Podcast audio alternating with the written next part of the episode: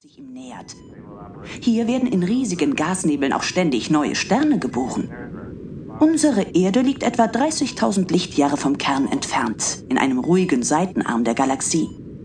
Noch vor knapp 90 Jahren dachten Astronomen, alle Sterne im All gehörten zur Milchstraße. Heute weiß man, dass unsere Galaxie nur eine von Milliarden Sterneninseln ist. Im All nimmt sie weniger Platz ein als eine Erbse in einem Fußballstadion. Ich merke schon, der Computer in dieser Raumkapsel weiß so ziemlich alles. Aber eine Sache ist trotzdem nicht im Speicher, denn das Wissen der Menschheit hat Grenzen. So groß die modernen Teleskope auch sind, das Weltall als Ganzes können sie bis heute nicht zeigen. Der Raum ist einfach zu riesig, um ihn selbst mit Millionen Aufnahmen zu erfassen. Zu schwach leuchten viele Sterne in Milliarden Lichtjahren Entfernung. Macht nichts. Aber man kann es berechnen, wenn man einen guten Computer hat. so einen wie dich meinst du wohl? Na, besser einen noch größeren.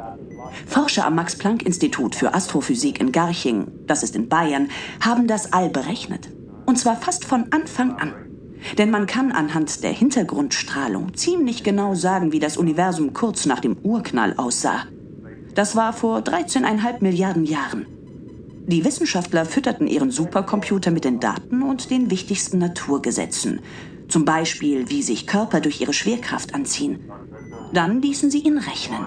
28 Tage und Nächte. Ununterbrochen. Und was kam raus? 42.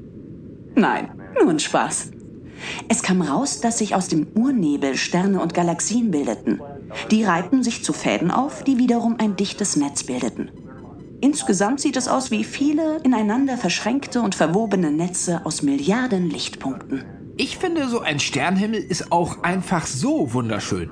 Es ist kein Wunder, dass die Menschen sich schon immer für die Himmelskörper interessiert haben und auch dahin wollten. Computer? Du hast doch sicherlich einige Geschichten von Raumfahrtpionieren auf Lager, oder? Jede Menge. Es ging los mit einem Computer namens. Ich meinte menschliche Pioniere. Ach so, ja, gibt's auch welche. Nämlich? Es waren vor allem Menschen, die sich von Rückschlägen nicht entmutigen ließen und es immer wieder versuchten. Leute wie Robert Goddard. Einen Moment. Hier ist die alte Aufnahme. Der Amerikaner, geboren 1882, ist schon als Junge besessen von Technik. In jeder freien Minute baut er Ballons, die mit Wasserstoff fliegen sollen, oder versucht, Diamanten aus Graphit herzustellen. Die Ballons bleiben am Boden wie festgenagelt. Das Graphit bleibt Graphit. Doch nach jedem Rückschlag denkt Robert nur, egal, und macht weiter. Sobald Goddard erwachsen ist, stürzt er sich auf den Bau von Mondraketen. Jahrelang explodieren die Geschosse, doch er tüftelt weiter, bis im Juli 1929 wieder eine Rakete startklar ist. Das Modell ist mit flüssigem Treibstoff gefüllt. Der soll verbrennen, aus einer Düse auf der Unterseite schießen und die Rakete dadurch nach oben treiben. Ein toller Plan. Und tatsächlich hebt das Ding ab. Es steigt und steigt 27 Meter hoch. Dann plumpst es zu Boden wie ein flügellahmer Papagei.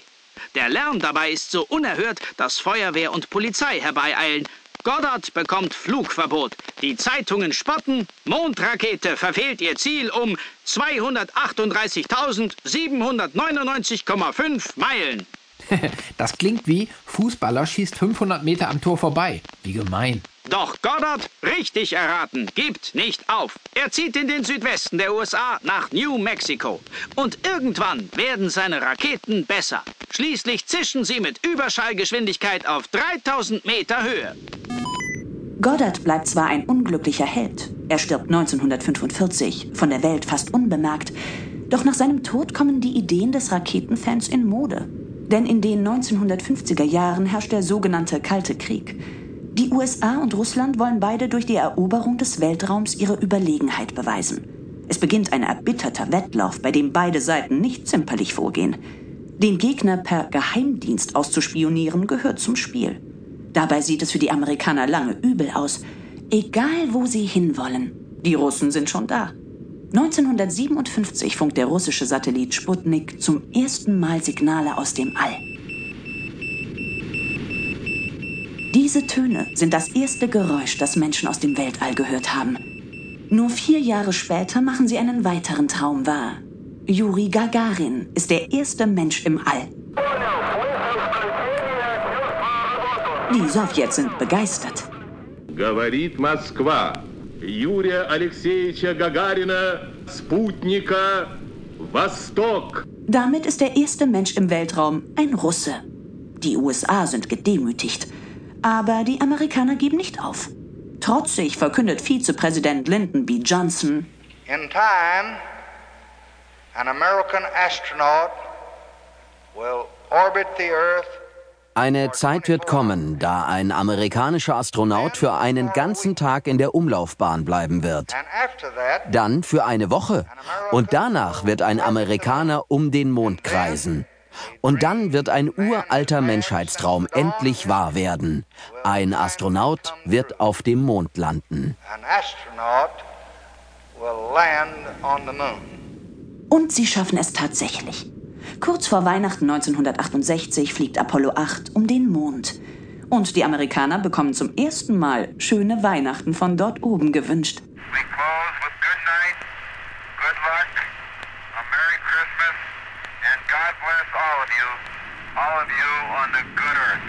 Zu diesem Zeitpunkt arbeiten in den USA schon 400.000 Menschen an dem Mondflug, dem sogenannten Apollo-Programm. Der Traum ist zum Greifen nah. Trotzdem drängt die Zeit. Die Geheimdienste melden, dass die Russen eine Riesenrakete bauen, mit der sie Menschen auf den Mond schießen können. Doch die Amerikaner sind diesmal schneller. Am 16. Juli 1969 hebt ihre Rakete, die Saturn V, vom Weltraumbahnhof Cape Canaveral ab.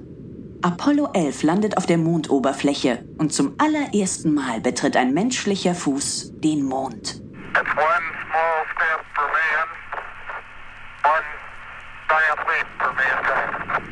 Neil Armstrongs Funkspruch von diesem Moment kennt sofort jeder. Es ist nur ein kleiner Schritt für einen Menschen, aber ein Riesensprung für die Menschheit. Hunderte von Millionen Menschen sehen am Fernsehgerät atemlos zu. Die Saturn V ist das größte Geschoss, das jemals auf der Erde gebaut wurde. Man könnte auch sagen, eine fliegende Superbombe, auf deren Spitze die Mondfähre und die Kommandokapsel mit den drei Astronauten sitzen. Beim Start ist die Saturn V so laut, dass noch in fünf Kilometer Entfernung Gebäude wackeln. Bei ihrer Rückkehr auf die Erde werden die Astronauten gefeiert wie heute Fußballweltmeister. Aber etwas später stellen die Amerikaner die teuren Mondflüge ein. In den 1970er bis 90er Jahren gibt es Raumflüge nur noch zu Raumstationen, etwa zur internationalen Raumstation ISS, die in rund 350 Kilometer Höhe um die Erde kreist. Dafür wird das Space Shuttle verwendet. Und heute? Seit dem Jahr 2000 planen die NASA und die Europäische Raumfahrtorganisation ESA den nächsten Schritt ins All. Einen Flug zum Mars. Der Mars ist der Nachbarplanet der Erde. Doch eine Mission dorthin ist komplizierter als ein Mondflug, schon wegen der Entfernung. Während der Mond im Schnitt weniger als eine halbe Million Kilometer über unseren Köpfen kreist, ist der Mars meistens mehr als 100 Millionen Kilometer von uns weg. Astronauten steht eine Reise von mehr als sechs Monaten bevor. In dieser Zeit sind sie gefährlicher Strahlung ausgesetzt. Ihre Knochen werden dünner und die Muskeln schwächer, weil sie in der Schwerelosigkeit kaum gefordert werden. Vor allem aber bedeutet ein Marsflug ungeheuren Stress. Und zwar durch die Enge.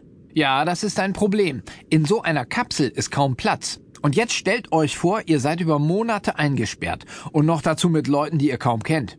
Schon bei dem Gedanken kann man Platzangst bekommen.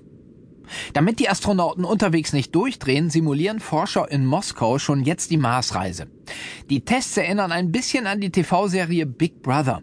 Sechs Versuchspersonen leben eingesperrt in einem Container. Psychologen beobachten sie und analysieren ihr Verhalten. Und wann soll es dann losgehen? Wenn alles klappt, soll die Mars-Mission um das Jahr 2030 starten und aus zwei Teilen bestehen. Zuerst landet ein unbemanntes Raumschiff. Es setzt ein Kraftwerk ab, das aus Wasserstoff und dem Kohlendioxid der Marsatmosphäre Sauerstoff und Methan herstellt. Das dient als Treibstoff für den Rückflug. Zwei Jahre später folgen die Astronauten. Sie erforschen den Mars und suchen nach Wasser. Forscher glauben, langfristig könnten wir den Planeten sogar bewohnbar machen. Zuerst müssten Fabriken Treibhausgase erzeugen, die Wärmestrahlen aufnehmen und die eisigen Temperaturen auf über 0 Grad steigern. Danach könnten Pflanzen Sauerstoff produzieren, bis nach rund 100.000 Jahren eine erdähnliche Atmosphäre den Mars einhüllt. Und geht es denn noch weiter ins All hinaus? Was hat die Menschheit denn noch für Pläne? Wenn die Menschen überleben wollen, müssen sie das wohl. Denn fest steht,